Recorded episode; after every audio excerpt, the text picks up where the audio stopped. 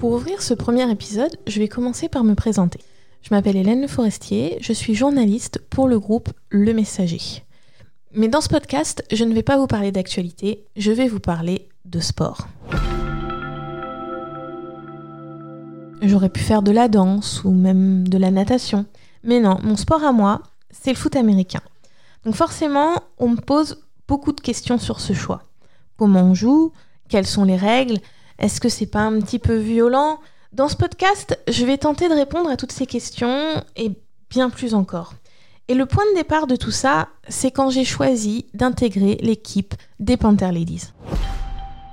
Quand je dis que je joue au football américain, les yeux s'arrondissent d'incrédulité.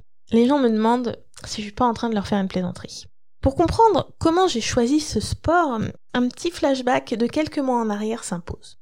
Nous sommes en mai, on venait tout juste d'être déconfinés et de retrouver notre open space. À ce moment-là, je ne sais même pas qu'il y a une section féminine chez les Black Panthers de Tonon. Vous savez, les Black Panthers, le club qui a fait connaître le foot américain dans le Chablais. C'est un collègue qui m'apprend l'existence des Panther Ladies, dans une discussion qui dure à peine quelques secondes au détour de la machine à café. Mais ce sont quelques secondes qui suffisent à semer la graine de la curiosité dans mon esprit. Alors, comme toute journaliste normalement constituée, je cultive cette graine et je propose un reportage. Avant tout ça, je connaissais pas grand chose du football américain. Tout juste ce qu'on voit dans les séries américaines. Un sport pratiqué par des garçons, les filles sur le bord du terrain, avec des pompons dans les mains et des petites jupettes, en train d'épeler le nom de leur équipe en chantant de façon, bien sûr, extrêmement enthousiaste. Enfin, vous voyez, vous aussi, vous les connaissez ces clichés.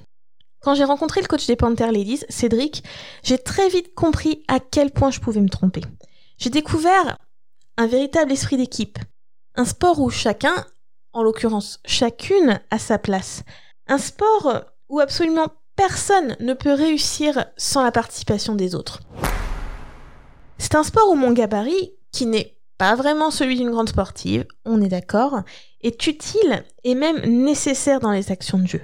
Mais même là, j'étais pas encore tout à fait convaincue. Faut dire que ça fait 34 ans que je m'applique à ne surtout pas être sportive. J'allais quand même pas commencer maintenant, en 2020. Et puis, j'ai assisté à un entraînement pour mon reportage. J'ai vu une bande de filles, elles avaient l'air de s'amuser sur le terrain. Elles donnaient tout, elles comptaient les unes sur les autres. Alors, quand elles m'ont proposé de participer, j'ai dit OK. J'ai fait un premier entraînement, puis un deuxième, puis un troisième. J'ai couru, volontairement. J'ai pris une licence au club, et puis j'ai joué mes premiers matchs. J'ai appris mes tracés et tout un vocabulaire dont je ne soupçonnais absolument pas l'existence. J'ai appris à attraper un ballon tout en courant. J'ai découvert cette sensation étrange de porter un protège-dents. J'ai couru volontairement. C'est fou ce qu'on peut courir. Et surtout, et c'est sans doute le plus important pour moi, ce qui a fait la différence avec tous les essais sportifs que j'avais pu faire avant, j'ai rencontré une équipe. Mon équipe. Une bande de filles qui me donne envie de donner le meilleur de moi-même. Même quand j'ai froid, même si j'ai mal aux jambes parce que j'ai trop couru, même quand je suis fatiguée, c'est une bande de filles qui est devenue très vite une bande d'amis.